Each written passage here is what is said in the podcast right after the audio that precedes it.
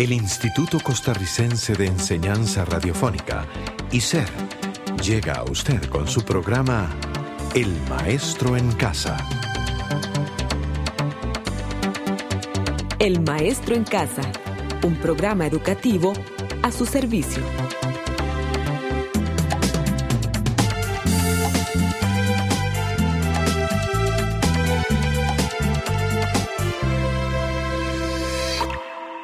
Welcome and have a good day, everyone. Here we are once more with another Ujarras English program. The topic of today deals with means of transportation and traveling. Get ready to start with week nine's review.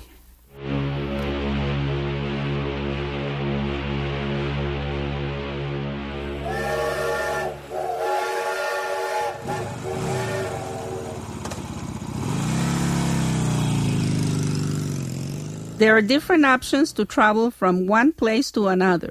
Let's listen to the following conversation.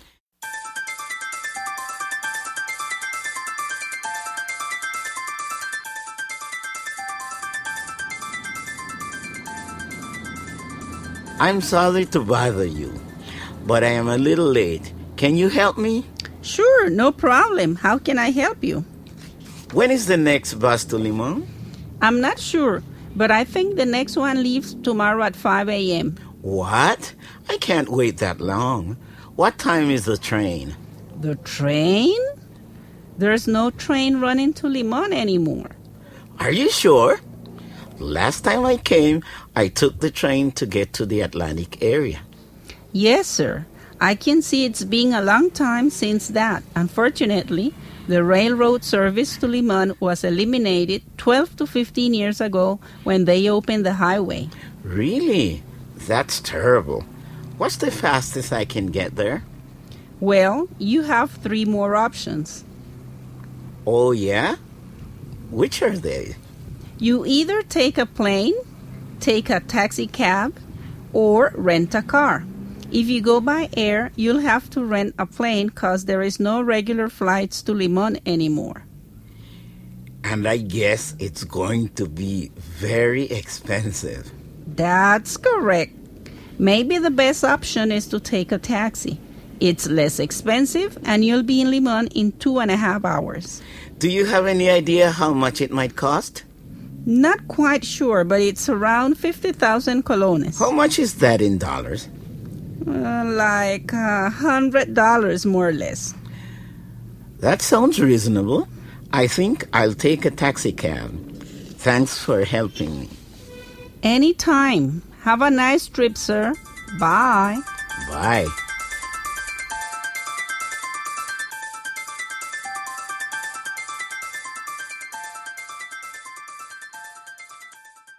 The dialogue you just heard has words like bus, train, taxi, and plane, but there are other means of transportation you can use to move in and out of the city. There is the motorcycle. With this, you can ride around your community. Most time, it is not appropriate to travel very long distances because of its power. However, there are some motorbikes that have the same characteristics of a car but on two wheels. Then there is the bicycle, which is used for fun by children, teens, and adults. In very small towns, the bike is used to go around the neighborhood and run errands. Boats are another type of means of transportation. The ship can go around the world and it is the famous water transportation. Most of the time, people take a cruise to go around the ocean, lakes, or even rivers.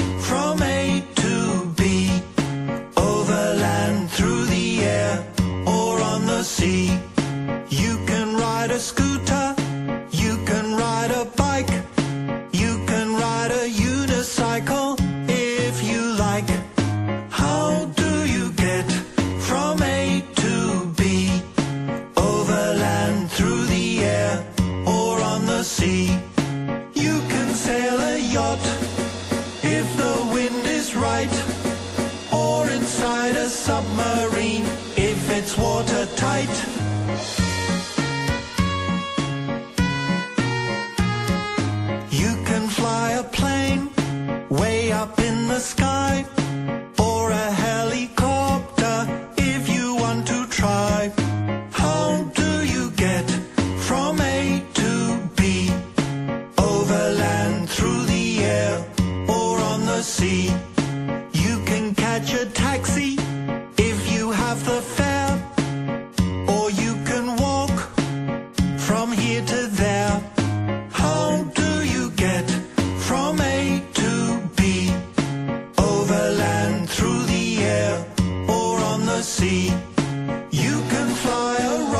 ship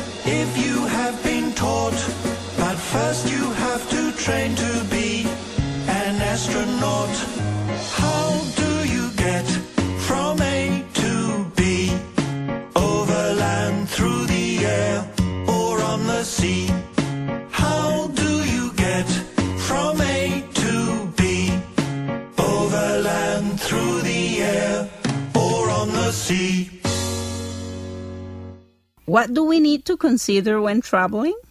Well, if one is planning to take a trip, these are some of the aspects to take into account.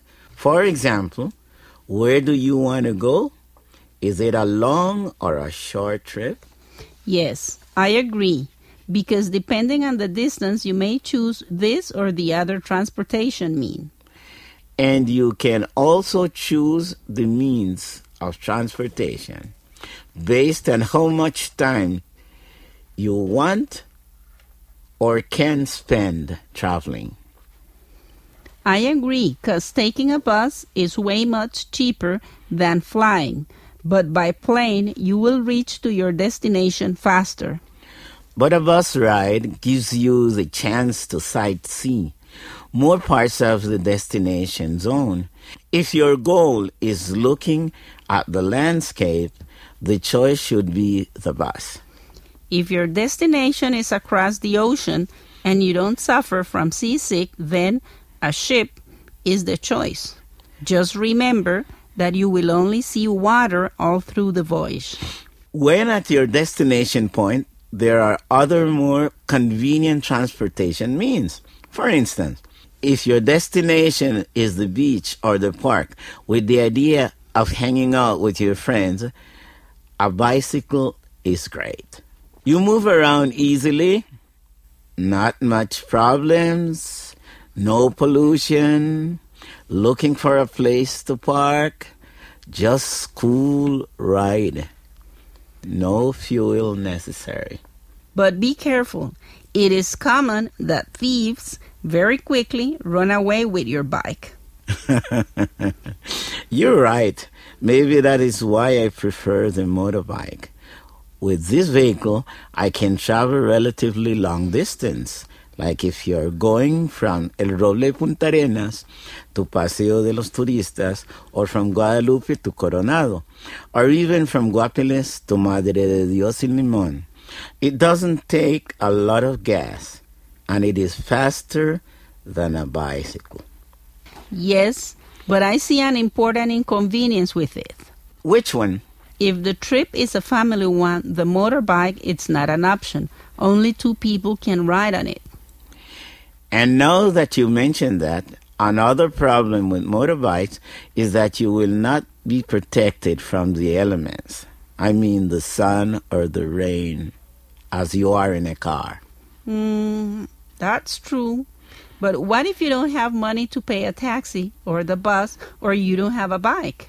Well, you walk. It's healthy. It doesn't contaminate the environment and it's money saving. Sorry, sorry, I just can't picture myself taking the family on a trip and have them going on foot. Don't be silly. Don't be silly. In that case, you should consider another means of transportation. Okay, okay. The transportation, the schedules, the budget, and the distance, all these are the aspects to analyze if a trip is on your mind.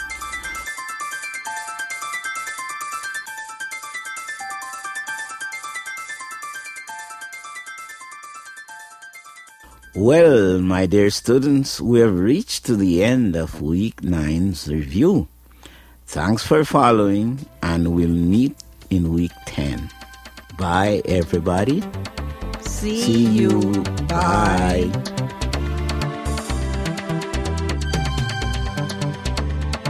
Este programa fue producido por ICER, En colaboración con el Ministerio de Educación Pública.